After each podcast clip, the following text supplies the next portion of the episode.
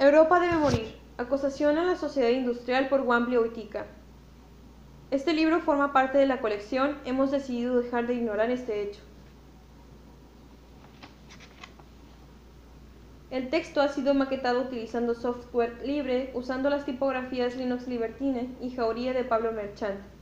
El original de este texto fue publicado en noviembre del 2015 por Ediciones La Social, que ha cedido el texto para su inclusión en esta colección. Esta edición está bajo una licencia de pares. La explotación comercial de esta obra solo será permitida a cooperativas, organizaciones y colectivos sin fines de lucro, a organizaciones de trabajadores autogestionados y donde no existan las relaciones de explotación. Si quieres reproducir este libro, escríbenos. Atribución, compartir igual, no capitalista, pensar en cartoneras, La Favela, México DF, Planeta Tierra, 2017, febrero. Introducción. Juan Bleutica, Águila Valiente, también llamado Russell Means, fue un Oglala Lakota Sioux que peleó por los derechos de los indios americanos, aunque más conocido por interpretar el papel de Chicangoc en la película del último de los mohicanos. Fue sobre todo un importante líder del movimiento indioamericano AIM, por sus siglas en inglés, organización a la que se unió a fines de los siglos 60 y que estaba fuertemente inspirada en, las Panteras Negras. Means nació en 1939 en la reserva india de Pine Ridge, en Dakota del Sur, en la que se hallaron yacimientos de uranio, motivo por el cual su territorio fue codiciado por el, por el gobierno de Estados Unidos. Desde finales de la década de los 60, Wambly Oitica participó activamente en la ocupación y toma de edificios gubernamentales y territorios indígenas usurpados. El 27 de febrero de 1973, él y otros 200 indígenas Oglala Lakota, miembros de la IM, ocuparon el poblado de Wounded Knee, en la reserva de Pine Ridge, buscando remover el cargo de presidente de tribal a Richard Dick Wilson, a quien acusaban de corrupción y abuso de poder. La ocupación respondía además simbólicamente a la masacre perpetrada por el ejército de los Estados Unidos en 1890 en ese mismo lugar. Los Oglala y el AIM resistieron durante 71 días en el sitio que el FBI puso al pueblo, suscitándose varios tiroteos durante esos días. La ocupación y sitio de Wounded Knee Llamó la atención pública nacional y muchos indios americanos se sumaron a la lucha de este puñado de personas que desafiaban al gobierno de los Estados Unidos. Después del suceso del gobierno, imputó cargos a los principales líderes de la IM, Dennis Banks y Russell Means, pero estos fueron absueltos en 1974. En ese mismo año, Richard Wilson fue reelegido, acusado de ganar mediante fraude e intimidación a otros y otros abusos. El conflicto se prolongó unos años más y Wilson formó su propia milicia privada, entre comillas, los guardianes de la nación Oglala. Como resultado de la tensión política, cientos de opositores al gobierno tribal corrupto murieron en ese periodo. Además, en 1977, un miembro de la INC, Leonard Peltier, fue encontrado culpable y condenado sin pruebas a dos condenas perpetuas por el supuesto asesinato de dos agentes del FBI que murieron durante otro tiroteo en Pine Ridge en 1975. Todo esto en el contexto de la posible explotación del uranio en territorio Lakota. Russell Means murió en, el 2012 y sus cenizas fueron esparcidas en el territorio sagrado de Black Hills, el mismo lugar donde dio este discurso y cuyo territorio fue usurpado a los Sioux en 1877 al encontrarse oro en esas montañas. Águila la Valiente, Juan Bleuitica, es considerado uno de los líderes indígenas más importantes a la par de Caballo Loco y Toro Sentado, guerreros Sioux lakotas como él. En 1980, el gobierno de los Estados Unidos otorgó una millonaria indemnización a los Sioux por la usurpación de Black Hills. A la fecha ellos no han aceptado ese dinero, pues buscan la restitución de su territorio. El presente discurso fue dado por Mins en julio de ese año. Hemos decidido publicarlo, pues no es fácil conseguirlo, inclusive en Internet. El discurso no solo cuenta con una edición en español que no se encuentra en México, y que apareció bajo el nombre de Acusación a la Sociedad Industrial, para la presente versión hemos usado los fragmentos que pudimos localizar de dicha edición y otra traducción que se publicó en línea. A la par de ese proceso hemos cotejado y corregido ambas versiones con dos transcripciones del inglés que llevan por título El marxismo es tan ajeno a mi cultura como el capitalismo y Para que América viva, Europa debe morir. Hemos acompañado nuestra edición con una par de relatos de Eduardo Galeano que a manera de prólogo y epílogo narran el proceso de exterminio de los Sioux. También complementamos este librito con dos mapas que muestran el mismo proceso narrado por Galeano que se encuentran al final de todo el texto. En este discurso, el más conocido, al menos en inglés, de Juan Bleutica, se manifiesta un abierto rechazo a la explotación en la madre tierra, al tiempo que sintetiza las razones históricas de la desconfianza de los pobladores originarios del continente a la civilización occidental y reafirma su profunda espiritualidad. Su alegato no es solo una acusación directa contra la sociedad capitalista, lo es contra todo tipo de sociedad occidental, racional, industrial, y eso incluye también los proyectos anarquistas y comunistas. Usaremos de ejemplo las primeras palabras del famoso libro de la conquista del pan de Kropotkin. En ellas el anarquista no para de alabar a los asombrosos prodigios realizados en la industria, es decir, la dominación de la naturaleza. Para Kropotkin, el control de la naturaleza por parte del ser humano es una maravilla de la era moderna. El principal problema del anarquismo, como para el socialismo en general, es que esos beneficios están concentrados en unas pocas manos. Una sociedad anarquista para alcanzar el progreso, progreso al menos desde la perspectiva del siglo XIX, debería ocuparse de controlar la naturaleza, pero de manera colectivizada. Todo esto forma parte de una explícita la denuncia de Russell Mills. Una de las razones para ofrecer este ensayo es precisamente esa, mostrar que incluso en el anarquismo se encierra un eurocentrismo industrialista y racionalista como el que Mills denuncia. Ofrecemos pues la palabra de un hombre inalcanzable que luchó por la libertad de su pueblo y por la vida del planeta Tierra. Ediciones La Social publicado originalmente en México en noviembre del 2015. Prólogo. 1875 Fort Steele. Los últimos búfalos del sur. Por Eduardo Galeano. Estaban las llanuras del sur alfombradas de búfalos que se multiplicaban con las altas hierbas cuando el hombre blanco llegó desde Kansas. Ahora el viento huele a podrido. Los búfalos desollados yacen en las praderas. Millones de pieles han viajado hacia el este de Europa.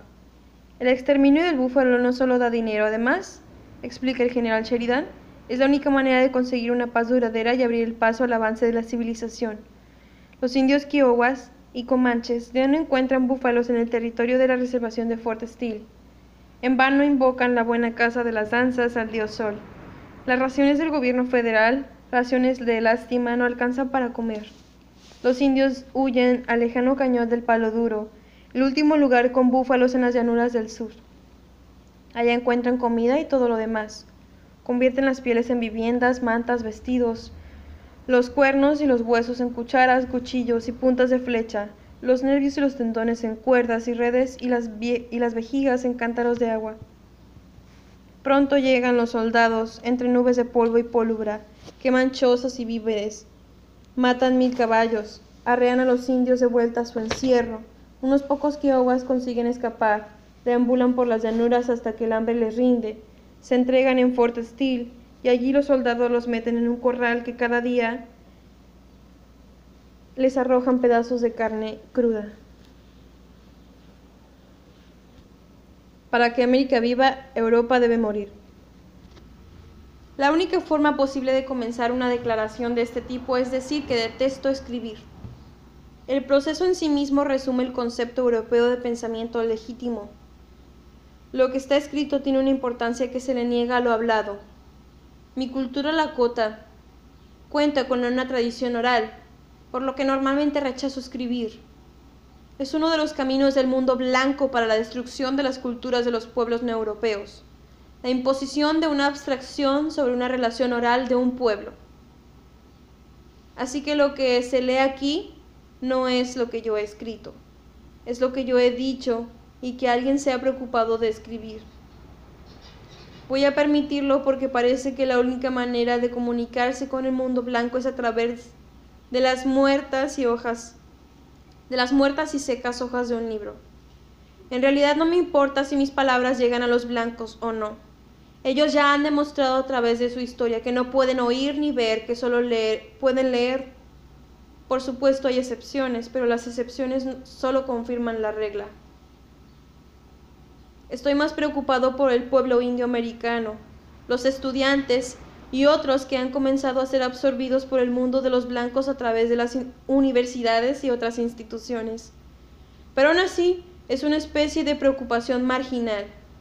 Es muy posible crecer dentro de una caja roja en una mente blanca. Y si es esa la elección individual de una persona, que así sea. Pero yo no tengo ningún uso para ellos. Esto es parte del proceso del genocidio cultural que se libra por los europeos contra los pueblos indios americanos al día de hoy. Mi preocupación está con esos indios americanos que eligen resistir a este genocidio, pero que pueden estar confundidos en cuanto a la forma de proceder. Notarán que uso el término indio americano en lugar de nativos americanos o nativos indígenas o amerindios como cuando me refiero a mi pueblo. Ha habido cierta controversia con tales términos y francamente en este punto la encuentro absurda. Sobre todo, me parece que el término indio-americano está siendo rechazado como origen europeo, lo cual es cierto, pero todos los términos arriba mencionados son de origen europeo. La única manera de hablar no europea sería Lakota, o más precisamente de Oglala, Brule, etc y la de Diné y la de Mikouseke, y todos los varios cientos de nombres correctos de las tribus. También existe una cierta confusión acerca de la palabra indio. Una creencia errónea es que se refiere a alguien del país de la India. Cuando Colón quedó varado en las playas del Caribe, no estaba buscando un país llamado India. Los europeos llamaban, llamaban a ese país Hindustán en 1492. Búsquenlo en los mapas antiguos. Colón llamó a los indígenas que se encontraron indio, del italiano dio, que significa en Dios. Se necesita un gran esfuerzo por parte de cada uno de los indios americanos para no ser europeizado. La fuerza de este esfuerzo solo puede venir de la tradición de sus formas y caminos, los valores tradicionales que conservan nuestros mayores Debe venir del aro, de las cuatro direcciones del viento, de las relaciones. No puede venir de las páginas de un libro o de un millar de libros. Ningún europeo puede jamás enseñar a un lakota a ser un lakota o a un hopi a ser un hopi. Una maestría en estudios indios o en educación o en, o cualquier otra cosa no puede convertir a una persona en un ser humano o proporcionar los conocimientos de las formas tradicionales solo puede hacerte un europeo mental, un extraño. Debería ser claro acerca de algo, porque parece que hay cierta confusión al respecto. Cuando hablo de los europeos o europeos mentales, no estoy haciendo falsas distinciones. No estoy diciendo que por un lado este el producto de unos pocos miles de años de genocidio, desarrollo reaccionario intelectual europeo, es malo y por otra parte, que exista un nuevo desarrollo intelectual revolucionario que es bueno.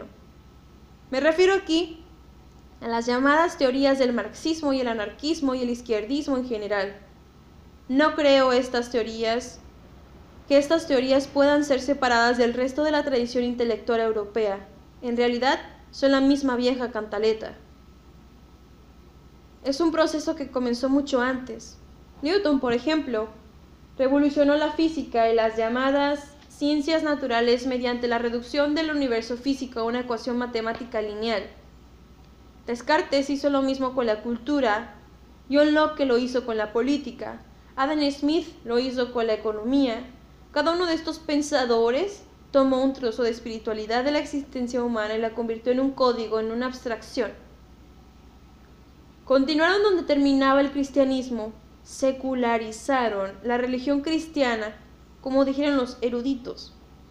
Y al hacerlo como lo han hecho en Europa, es muy, es muy capaz y dispuesta a actuar como una cultura expansionista.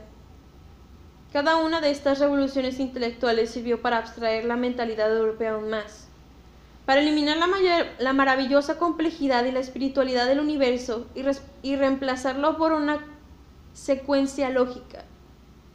1, 2, 3. Respuesta. Esto es lo que ha dado en llamarse eficacia o eficiencia para la mente europea. Lo que sea es mecánico, lo que sea en sí mecánico es perfecto. Lo que sea que parezca funcionar al momento se considera correcto, incluso cuando claramente es falso. Este es el por qué la verdad cambia tan rápido en la mente europea. Las respuestas que resultan de dicho proceso son paliativos, solo temporales, y deben ser desechados de forma continua en favor nuevos paliativos que soportan los modelos mecánicos y los mantienen vivos. Hegel y Max, Marx eran herederos del pensamiento de Newton, Descartes, Locke y Smith. Hegel termina el proceso de secularización de la teología. Él secularizó el pensamiento religioso a través del cual Europa entendía el universo.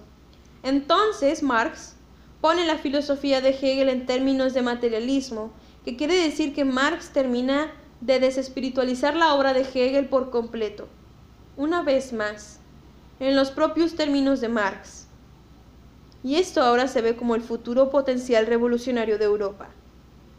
Los europeos pueden ver esto como revolucionario, pero los indios americanos lo vemos simplemente como el mismo viejo conflicto europeo de ser y acumular. Las raíces intelectuales de una nueva forma marxista del imperialismo europeo residen en la obra de Marx y sus seguidores, vinculadas a la tradición intelectual de Newton, Hegel y demás. Ser es una propuesta espiritual. Acumular es un acto material. Tradicionalmente los indios americanos siempre han tratado de ser las mejores personas que podían. Parte de ese proceso espiritual ha sido y es regalar la riqueza, desprenderse de la riqueza con el fin de no acumular. La acumulación material es un indicador del estatus falso entre los pueblos tradicionales, mientras que es la prueba de que el sistema funciona para los europeos. Claramente hay dos puntos de vista totalmente opuestos aquí, y el marxismo está al otro lado, muy lejos del punto de vista de los indios americanos. Pero echemos un vistazo a una de las principales consecuencias de esto. No es tan solo un debate intelectual, la tradición materialista europea de desespiritualizar el universo es muy similar al proceso mental de deshumanizar a otra persona. ¿Y quiénes son los mayores expertos en deshumanizar a otras personas? ¿Y por qué? Los soldados que han visto un montón de combate aprenden a hacer esto al enemigo antes de regresar al combate. Los asesinos lo hacen antes de salir a cometer un asesinato. Los guardias nazis de los SS lo hicieron a los internos de los campos de concentración. Los policías lo hacen. Los líderes empresariales lo hacen a los trabajadores que envían a las minas de uranio y a las arseñas. Los políticos lo hacen con todo el mundo y estos grupos deshumanizantes tienen en común que el proceso hace que sea aceptable el matar o el destruir a otras personas. Uno de los mandamientos cristianos dice no matarás, por lo menos a otros seres humanos. Así que el truco está en convertir mentalmente a las víctimas en no humanos.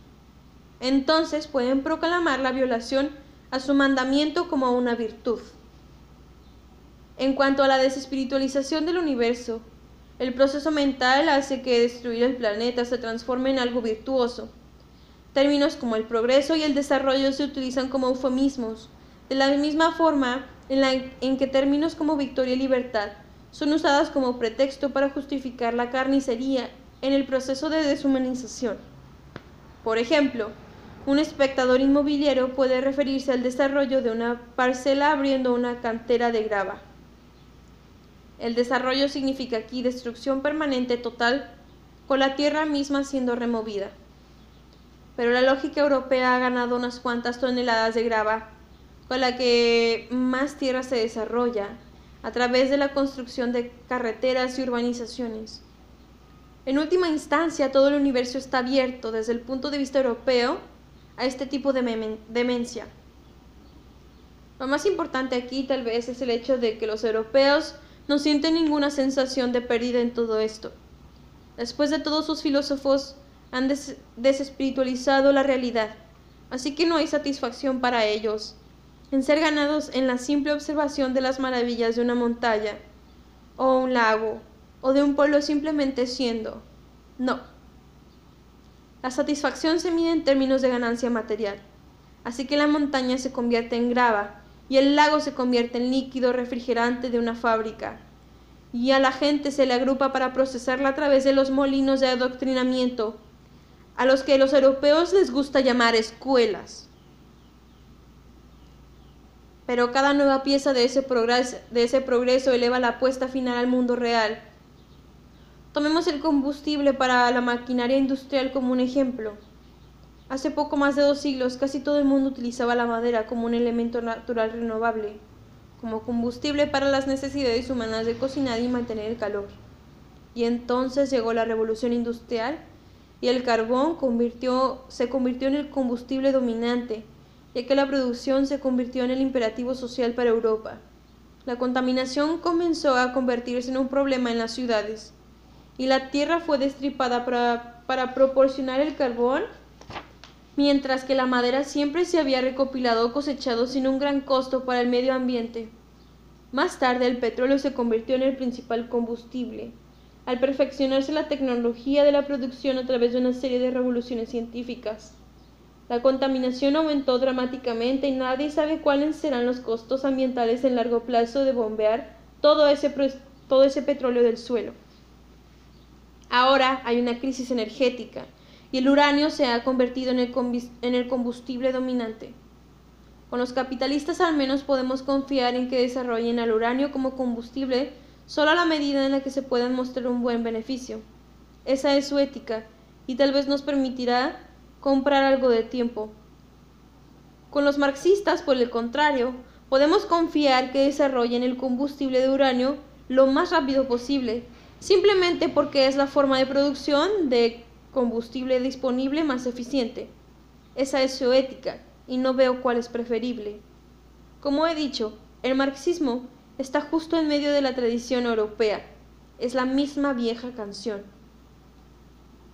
Existe una regla de oro que podemos aplicar aquí.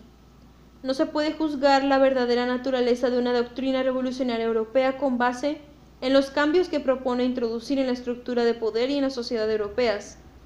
Solo se puede juzgar por los efectos que tendrá sobre los pueblos no europeos. Esto se debe a que todas las revoluciones en la historia europea se han servido para reforzar a las tendencias y las capacidades de Europa para explotar y exportar la destrucción a otros pueblos, otras culturas y al propio medio ambiente. Desafío cualquiera a señalar un ejemplo en el que esto no sea cierto. Así que ahora a nosotros, como pueblos indios americanos, se nos pide creer en una nueva doctrina revolucionaria europea, tal como el marxismo. Revertirá los efectos negativos de la historia europea en nosotros las relaciones de poder europeas se ajustarán una vez más y se supone que debería de mejorar las cosas para que estemos bien todos nosotros. Pero, ¿qué significa esto en realidad? En este momento, al día de hoy, los que vivimos en la reservación de Piney Ridge, estamos viviendo en lo que la sociedad blanca ha designado como área nacional de sacrificio. Lo que esto significa es que tenemos una gran cantidad de depósitos de uranio aquí, la cultura blanca, no nosotros, necesita este uranio como material de producción de energía.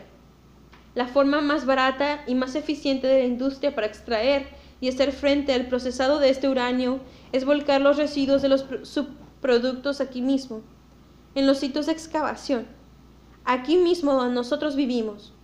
Estos residuos son radioactivos y hará que toda la región sea inhabitable para siempre.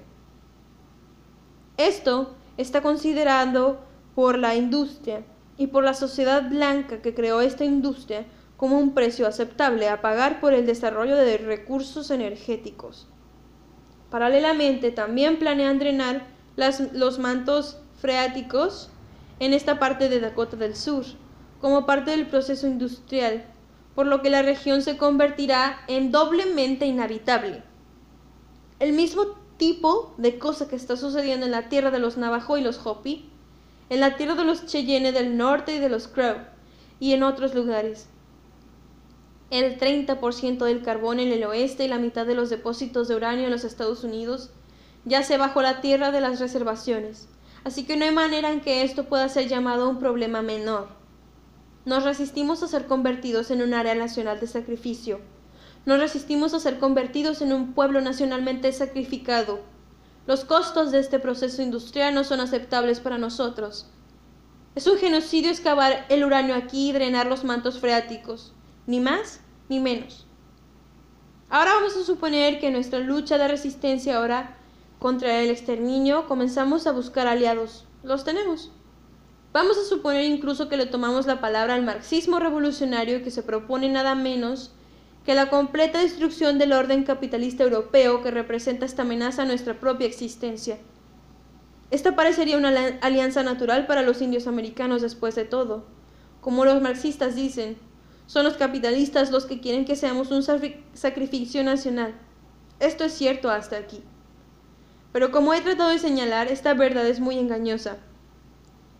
El marxismo revolucionario está comprometido aún más en perpetuar y perfeccionar el proceso industrial que nos está destruyendo a todos.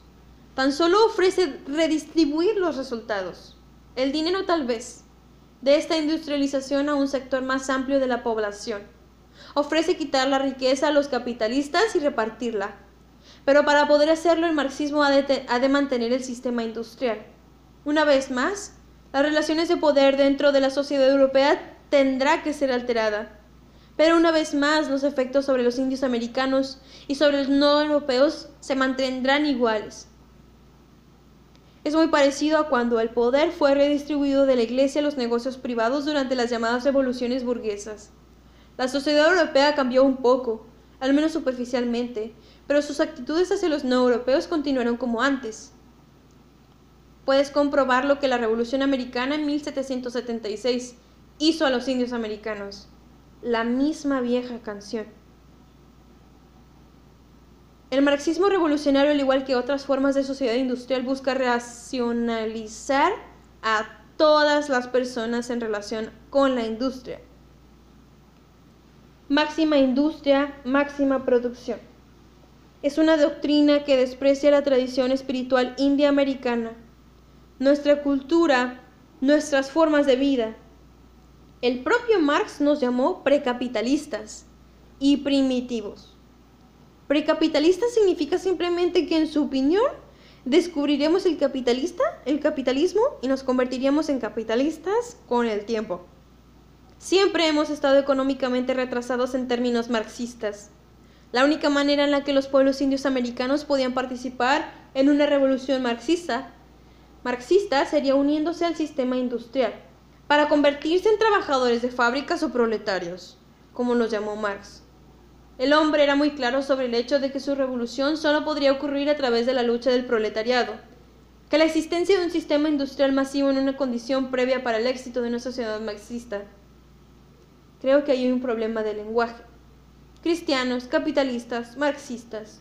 Todos ellos son revolucionarios en su propia mente, pero ninguno de ellos quiere realmente la revolución. Lo que realmente quieren es una continuación. Hacen lo que hacen de forma que la cultura europea pueda continuar existiendo y desarrollándose de acuerdo a sus necesidades. Como los gérmenes, la cultura europea atraviesa convulsiones ocasionales, incluso divisiones en su seno a fin de continuar viviendo y creciendo. No estamos hablando de revolución, sino de una forma de continuar lo que ya existe. Una ameba seguirá siendo una ameba aún después de que se reproduzca. Aún quizá comparar la cultura europea con una ameba no sea realmente justa para con la ameba. Quizá sea más acertada la comparación con las células cancerígenas, ya que la cultura europea ha destruido históricamente todo alrededor de ella, y eventualmente se destruirá a sí misma. Así que para que podamos realmente unir nuestras fuerzas con el marxismo, nosotros, los indios americanos, deberíamos aceptar el sacrificio nacional de nuestra tierra natal y deberíamos cometer suicidio cultural y convertirnos en industrializados y europeizados. Llegados a este punto, tengo que parar y preguntarme si estoy siendo demasiado duro. El marxismo tiene algo de historia. ¿Esa historia confirma mis observaciones? Miro el proceso de industrialización de la Unión Soviética en 1920 y veo cómo esos marxistas han hecho lo que les costó a la revolución industrial inglesa 300 años, pero los marxistas lo hicieron en 60 años. Veo que el territorio de la URSS solía contener un número de pueblos indígenas y que han sido aplastados para dar paso a las fábricas. Los soviéticos se refieren a esto como la cuestión nacional. La cuestión era si los pueblos originarios tenían derecho a existir como pueblos, y se decidió que era un sacrificio aceptable a las necesidades industriales. Miro a China y veo lo mismo. Miro a Vietnam y veo marxistas imponer un orden industrial, desenraizando a los pobladores indígenas de las montañas tribales. Oigo a los líderes científicos soviéticos decir que cuando el uranio se acabe se encontrarán alternativas. Veo a los vietnamitas apoderarse de una central nuclear abandonada por el ejército estadounidense. ¿La han desmantelado y destruido? No, la están usando. Veo a China detonando bombas nucleares, desarrollando extractores de uranio y preparando un programa espacial para colonizar y explotar los planetas de la misma forma que los europeos colonizaron y explotaron este hemisferio. Es la misma vieja canción, pero quizás con un tiempo más rápido esta vez. La declaración del soviético es muy interesante. ¿Saber cuál será la fuente de energía alternativa? No, simplemente tiene fe. La ciencia encontrará una solución. Oigo a los revolucionarios marxistas diciendo que la destrucción del medio ambiente, la contaminación y la radiación estará toda bajo control. Y veo sus actos. ¿Saben cómo controlarán esas cosas? No, simplemente tienen fe. La ciencia encontrará una solución la industrialización está bien y es necesaria. ¿Cómo lo saben? Fe. La ciencia encontrará una solución. Esta clase de fe siempre ha sido considerada en Europa como una religión. La ciencia se ha convertido en una nueva religión europea para ambos, capitalistas y marxistas. Son realmente imparables, inseparables. Son parte integrante de la misma cultura, así tanto en la teoría como en la práctica. El marxismo, solicita a los pueblos no europeos que abandonen completamente sus valores, sus tradiciones y su experiencia cultural. Nos convertiremos en industrializados adictos a la ciencia dentro de una sociedad marxista. No creo que el capitalismo en sí mismo el realmente responsable de la situación en la cual los indios americanos han sido declarados sacrificio nacional. No es la tradición europea. La propia cultura europea es responsable. El marxismo es simplemente la última continuación de esa tradición, no la solución a ella. Aliarnos con el marxismo es aliarnos con las mismas fuerzas que nos han declarado un costo aceptable. Pero hay otro camino. Está el camino tradicional de los Lakota, los caminos de los otros pueblos indioamericanos. Es el camino que debe que sabe que los pueblos y los humanos no tienen derecho a degradar la tierra madre, que hay fuerzas más allá de todo lo que las mentes europeas han concebido, que los humanos debemos estar en armonía con todas las relaciones, o dichas cosas terminarán eliminando la disarmonía. El desequilibrado énfasis en los humanos por los humanos, la arrogancia europea de actuar como si estuvieran por encima de la naturaleza de todas las cosas, puede solo resultar en total desarmonía y en un reajustaje que corte de tamaño la arrogancia del ser humano, le dé una probada de realidad que está más allá de su alcance o control y restaure la armonía. No hay necesidad de ninguna teoría revolucionaria para esto. Está más allá del control humano. Los pueblos naturales de este planeta lo saben y no necesitan teorizar sobre ello. La teoría es un abstracto. Nuestro conocimiento es real. Reducido a sus términos más básicos, la fe europea, incluyendo la fe en la ciencia, significa que creer en el hombre es creer en Dios, que el hombre es Dios. Europa siempre ha buscado un Mesías. Da igual si este hombre es llamado Jesucristo, Karl Marx o Albert Einstein.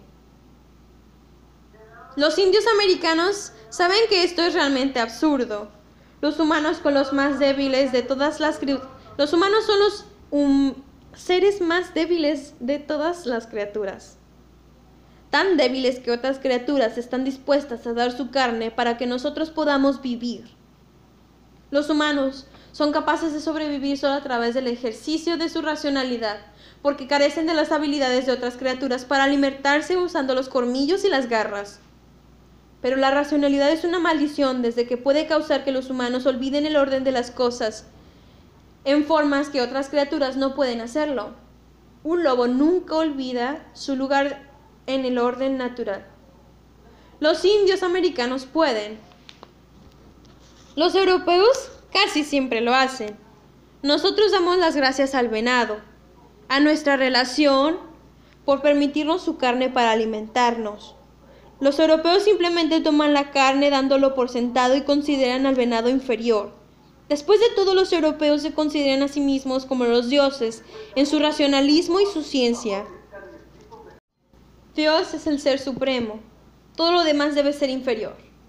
Toda la tradición europea, incluido el marxismo, ha considerado que para desafiar el orden natural de las cosas, la madre tierra ha sido abusada, los poderes han sido abusados. Esto no puede seguir para siempre. Ninguna teoría puede alterar esta simple verdad. La madre tierra tomará represalias. Todo el medio ambiente tomará represalias. Y los abusadores serán eliminados. Las cosas complementan el círculo de vuelta al punto de partida. Eso es la revolución. Y esto es una profecía de mi pueblo, del pueblo Hopi y de otros pueblos correctos. Los indios americanos han estado tratando de explicar esto a los pueblos europeos durante siglos, pero como dije al principio, los europeos han demostrado ser incapaces de oír. El orden natural ganará y los delincuentes se extinguirán, de la misma manera que los venados mueren cuando ofenden a la armonía por sobrepoblar una región determinada. Es solo una cuestión de tiempo hasta que los que los europeos llaman una catástrofe de proporciones mundiales se produzca. Es el papel de los pueblos indioamericanos, el papel, el papel de todos los seres naturales sobrevivir. Una parte de nuestra, de nuestra supervivencia es resistir. No resistimos no para derrocar al gobierno o para tomar el poder político, sino porque es natural resistir al exterminio para sobrevivir. No queremos poder sobre las instituciones blancas. Queremos que las instituciones blancas desaparezcan. Eso es la revolución. Los indios americanos todavía están en contacto con esas realidades. Las profecías, las tradiciones de nuestros antepasados. Aprendemos de los ancianos, de la naturaleza y de los poderes. Y cuando el desastre haya terminado, nosotros los pueblos indígenas americanos, todavía estaremos aquí para habitar este hemisferio. No me importa si son tan solo un puñado de un puñado sobre los Andes. Los indios americanos sobrevivirán. La armonía, la armonía será restablecida. Eso es la revolución. Llegados a este punto, tal vez debería ser muy claro acerca de otra cuestión, una que vaya a estar clara como resultado de lo que ya he dicho. Pero la confusión se expande con facilidad en estos días, así que quiero recalcar este punto. Cuando uso el término europeo, no estoy refiriendo a un color de piel o a una estructura genética particular. A lo que me refiero es una forma de pensar una visión en el mundo que es un producto del desarrollo de la cultura europea. Las personas no están codificadas genéticamente para sostener este punto de vista, son aculturadas para sostenerlo. Lo mismo es cierto para los indioamericanos y de los miembros de cualquier cultura. Es posible para un indioamericano compartir valores europeos, una visión de mundo europea. Tenemos un término para esa sangre, para esa gente, perdón. Los llamados manzanas rojos por fuera, la genética, y blancos por dentro, sus valores. Otros grupos tienen términos similares. Los negros tienen las galletas Oreos, los hispanos tienen los cocos, y así sucesivamente. Y como he dicho antes, hay excepciones a la norma blanca. Hay gentes que son blancas por fuera, pero no por dentro. No estoy seguro de que otro término deberíamos de emplear con ellos más que seres humanos. Lo que estoy proponiendo aquí no es una propuesta racial, sino una propuesta cultural. Aquellos que en última instancia abogan y defienden la realidad de la cultura europea y su, y su industrialización, son mis enemigos. Aquellos que resisten, que luchan contra ella, son mis aliados. Los aliados de los pueblos indioamericanos. Y me importa un carajo cuál sea su color de piel. Caucásico es el término blanco para la raza blanca. Europeo es una perspectiva a la que me opongo. Los comunistas vietnamitas no son exactamente lo que podremos considerar de genética caucásica, pero ahora actúan con mentalidad europea. Lo mismo es cierto que para los comunistas chinos, para los capitalistas japoneses o los católicos bantú, o para Peter McDollar bajo la reservación Navajo, o para Dick Wilson aquí en Pin Ridge. No hay racismo involucrado en esto, solo un reconocimiento de la mente y el espíritu que conforman la cultura. En términos marxistas, supongo que soy un nacionalista cultural. Trabajo primero con la gente, con mi gente, con la gente tradicional lakota, porque nosotros mantenemos una visión del mundo común y compartimos una lucha inmediata. Más allá de esto, yo trabajo con otros pueblos indioamericanos tradicionales, una vez debido a que tenemos una cierta similitud en nuestra visión del mundo y nuestra forma de lucha. Más allá de eso, trabajo con cualquiera quienes hayan, quienes hayan experimentado la opresión colonial de Europa y quienes resisten su totalidad cultural e industrial. Obviamente esto incluye caucásicos genéticos que tienen que luchar para resistir a las normas dominantes de la cultura europea. Los irlandeses y los vascos me vienen inmediatamente a la mente, pero hay muchos otros. Principalmente trabajo con mi propia gente, con mi comunidad. Otras personas que mantienen perspectivas no europeas deberían hacer lo mismo. Creo en el lema, confía en la visión de tu hermano, aunque me gustaría añadir hermanas también al tema.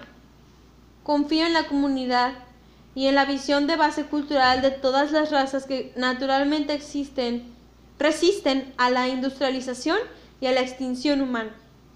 Es evidente que individuos blancos pueden participar en esto, siempre que hayan alcanzado la conciencia de que la continuación del imperativo industrial de Europa no es una visión, sino una especie de suicidio.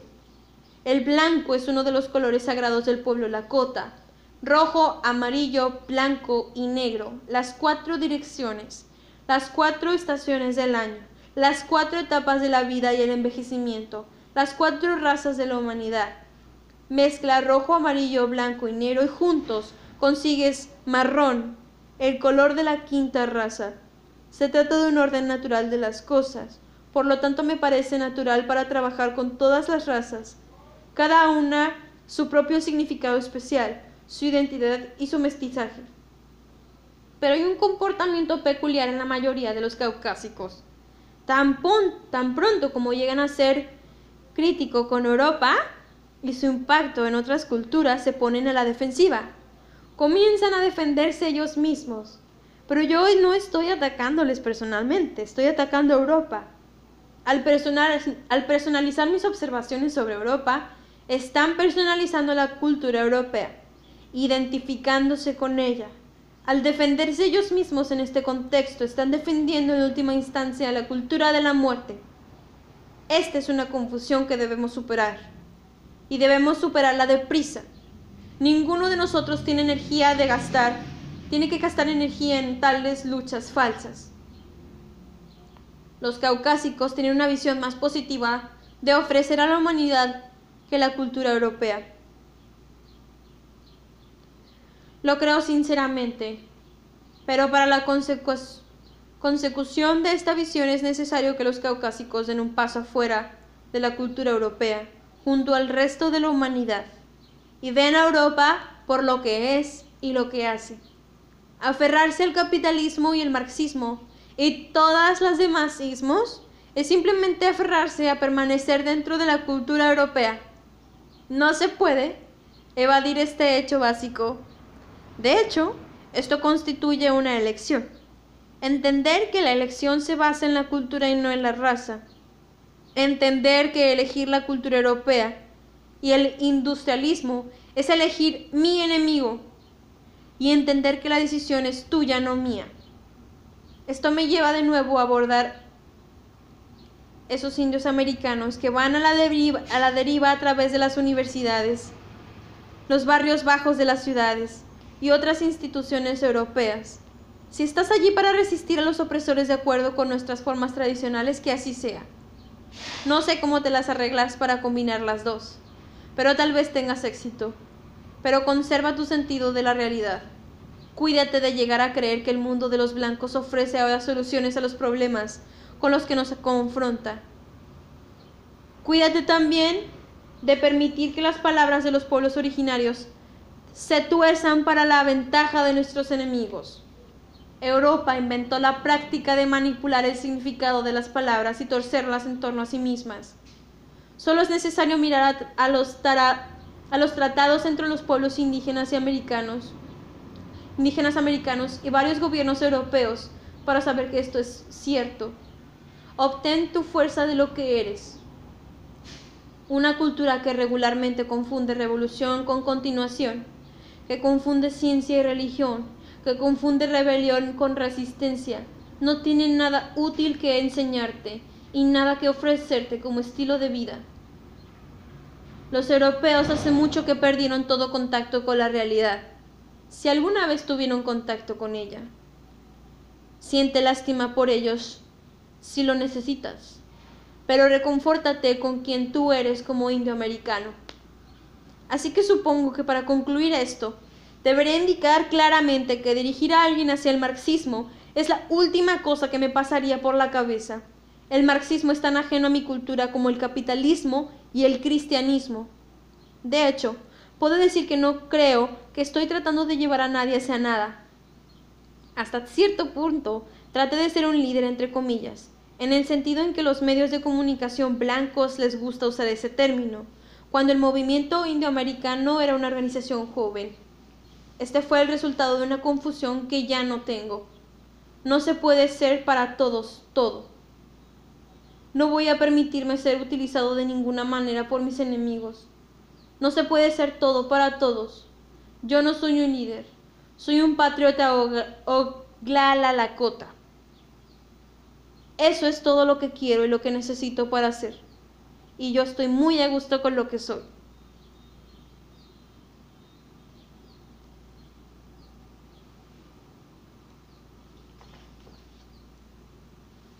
Epílogo 1883 Bismarck City, los últimos búfalos del norte. Eduardo Galeano. El búfalo ya es una curiosidad en la montaña y los indios Blackfeet roen huesos viejos y, y cortezas de árbol. Toro sentado encabeza la última cacería de los Sioux en las llanuras del norte. Después de mucho andar, encuentra unos pocos animales. Por cada uno que matan, los Sioux piden perdón al gran búfalo invisible según quiere la tradición, y le prometen que no desperdiciarán ni un pelo del muerto. Poco después, el ferrocarril del Pacífico Norte celebra la culminación de su vía que llega de costa a costa. Esta es la cuarta línea que atraviesa el territorio norteamericano. Las locomotoras de carbón con frenos neumáticos y coches Pullman avanzan delante de los colonos hacia las llanuras que fueron de los indios. Por todas partes brotan ciudades nuevas. Crece y se articula el gigantesco mercado nacional. Las autoridades del ferrocarril del Pacífico Norte invitan al jefe Toro Sentado a pronunciar un discurso en la gran fiesta de inauguración. Toro Sentado llega desde la reservación donde los Sioux sobreviven por caridad. Sube al, al palco cubierto de flores y banderas y se dirige al presidente de los Estados Unidos, a los ministros y personalidades presentes y al público en general. Odio a los blancos, dice, ustedes son ladrones y mentirosos. El intérprete, un joven oficial, traduce, mi corazón rojo y dulce os da la bienvenida. Toro sentado interrumpe el clamoroso aplauso del público y dice, ustedes nos han arrancado la tierra y nos han hecho parias. El público ovaciona de pie y al emplumado guerrero y el intérprete transpiro hielo. A continuación hay dos mapas sobre el territorio que fue ocupado y que sigue ocupado y o sea, este es el final. Pensar en cartonarias es un principio de existencia, es también una apuesta. Se trata de visibilizar textos de márgenes en formatos de márgenes. El material reciclable es en tanto el recipiente, la vida del cartón, como el contenido, la vida en los textos.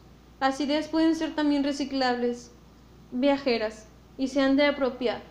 Por ello los textos son reproducibles, abiertos, manipulables bajo una idea ya conocida. Texto global, tapa local. El proyecto nace de un impulso de crítica social, divulgación e interdisciplinaridad para una práctica teórica de una vida digna. Los textos aquí son una forma de este interés por construir conocimientos junto con, para, entre los movimientos críticos de lo social que apuestan por la autonomía. Autonomía, práctica, palabra, concepto, límite. Que no viene del griego, sino del lenguaje común que compartimos aquellos que decimos estar abajo y a la izquierda.